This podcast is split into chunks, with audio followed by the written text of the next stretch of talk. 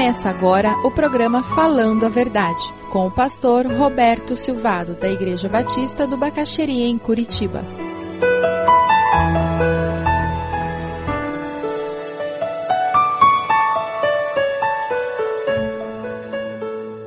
Jesus morreu como Estevão, mas Jesus não foi um mártir.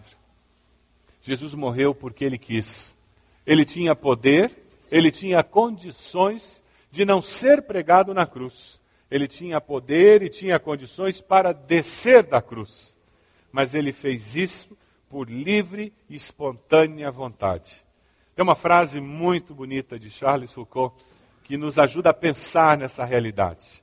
Não por suas palavras, nem por suas obras, nem sequer por seus milagres, mas por sua cruz, é que nós somos libertos redimidos, salvos. A única estratégia que Deus escolheu usar foi a cruz.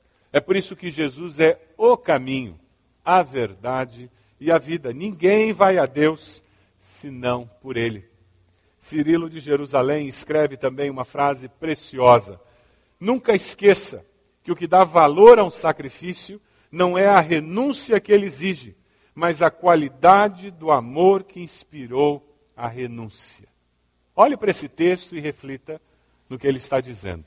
O interesse de Deus não é no tamanho do seu sacrifício, mas é no tamanho da motivação que você tem para aquele sacrifício.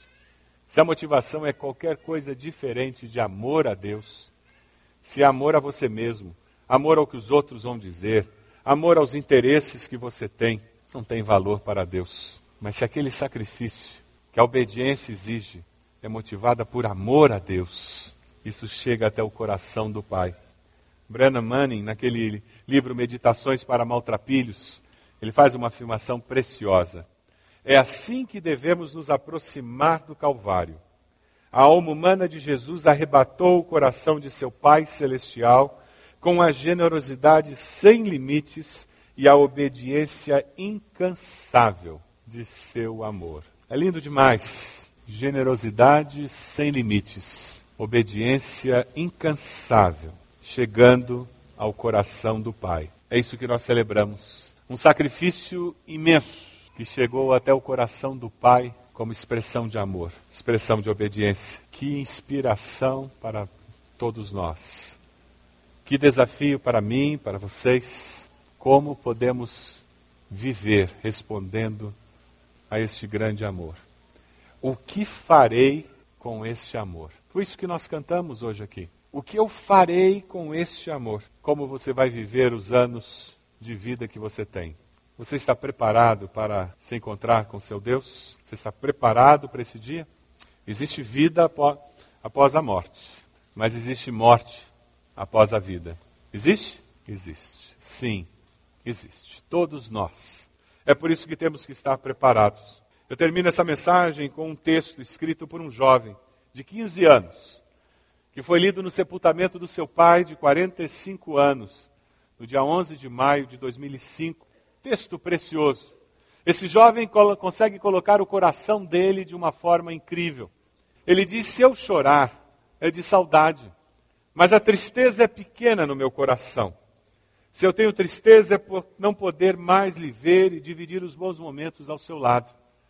Sei que o Senhor era um grande evangelizador e hoje está com nosso Pai nos céus. Lembro quando no domingo passado, olha que preciosidade, um filho, no meio da turbulência da morte do pai, poder dizer: domingo passado eu ouvi isso do meu pai. Não nos remete a Josué? Que um pouco de tempo antes dele morrer, o povo podia lembrar. Ele falou, eu e a minha casa, eu me lembro. Recentemente ele nos disse isso. Que a morte nos encontre, deixando esse tipo de rastro com os nossos queridos. Lembro quando no domingo passado o Senhor disse: a morte é a maior vitória de um cristão. Aí no céu o Senhor deve estar falando: ha, ha, ha, vocês não sabem o que estão perdendo. Era esse o seu jeito de falar. Eu lembro que antigamente aos sábados eu deixava de ficar com meus amigos para ir jogar bola com o Senhor. Pouco vi o Senhor quando era pivete. O Senhor só vivia no trabalho. Foi o maior trabalhador da nossa família, foi um dos maiores contadores de Maceió. Foi o cara mais honesto do mundo, disse eu tenho certeza. O Senhor morreu dentro dos planos de Deus. Morreu no local, local que mais amava, o próprio escritório, nos braços do irmão que sem você não era nada. No seu velório percebi o quanto o Senhor era amado. Nem parecia um velório, parecia um culto de Natal ou algo assim. A igreja estava lotada. Sorte de Deus ter uma pessoa como o Senhor ao lado. O maior conforto nesse momento é saber que você está com o nosso Deus em um lugar bem melhor que esse mundo. Quem vê de longe acha que sua morte foi de repente, mas não foi. Tudo aconteceu como parte dos planos de Deus. Deus planejou tudo antes que ele se fosse. Deus não esqueceu de nenhum detalhe antes de levar o meu pai. Que herança esse pai deixou para esse filho. Ele poder viver aquele momento de luto, falando estas verdades sobre a sua vida. Qual herança você deixará para os seus filhos, para as pessoas que convivem com você? Quais as memórias que eles terão do que você fala, dos valores que permeiam sua vida, dos interesses que dominavam a sua agenda? Qual o rastro que será deixado por você? Esse é o momento de consagração ao Senhor, momento de reconhecimento das nossas limitações, momento de reconhecimento de que nós precisamos da graça de Deus. Esse é o momento para você dizer: Deus, eu quero estar preparado para aquele dia da minha morte. É natural que nós queiramos viver, Deus colocou esse instinto em nós. E é por isso que nós queremos tanto permanecer vivos.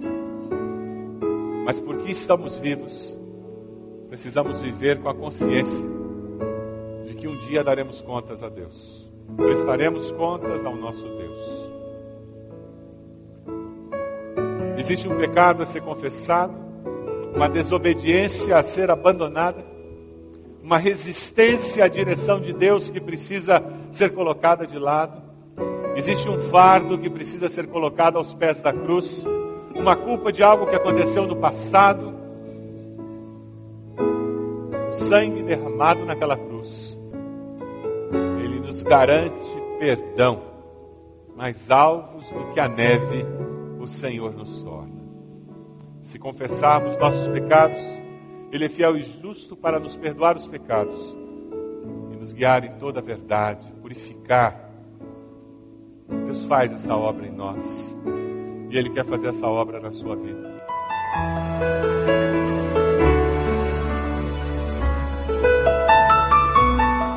Se você deseja adquirir a mensagem que acabou de ouvir, ligue para 41 33630327. Mencione o título ou o dia da mensagem e envie um e-mail para vida@ibb.org.br.